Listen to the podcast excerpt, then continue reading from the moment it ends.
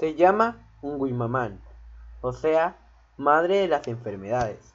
Vive en las aguas profundas y sale a la superficie en las noches oscuras, tempestuosas o lluviosas para hacer el mal. Va dando voces desde el agua, por ríos, quebradas, lagos y lagunas. Da voces cuando ve lanchas, balsas y canoas, o también casas en las orillas con la entonación del grito del sapo y algo más. Llama. Uf, uf. Puede también que su voz parezca el aullido del viento o el de algún otro animal. Y hasta la llamada confusa de un ser humano. Si sale a tierra, Longuimamán llama de casa en casa. Sin tocar la puerta, con la misma voz. Es una voz a la que se puede reconocer por su tono lúgubre y aleve.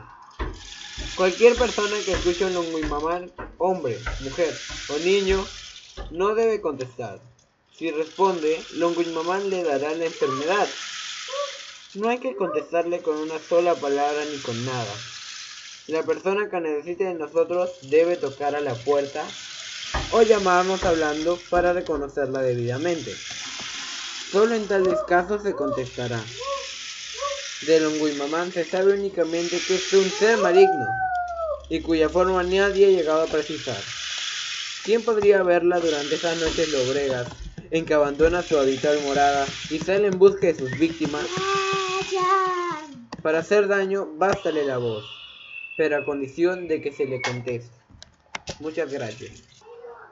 La madre de las enfermedades es una leyenda del Perú y llega a ustedes gracias a Brian Aguado Pimentel.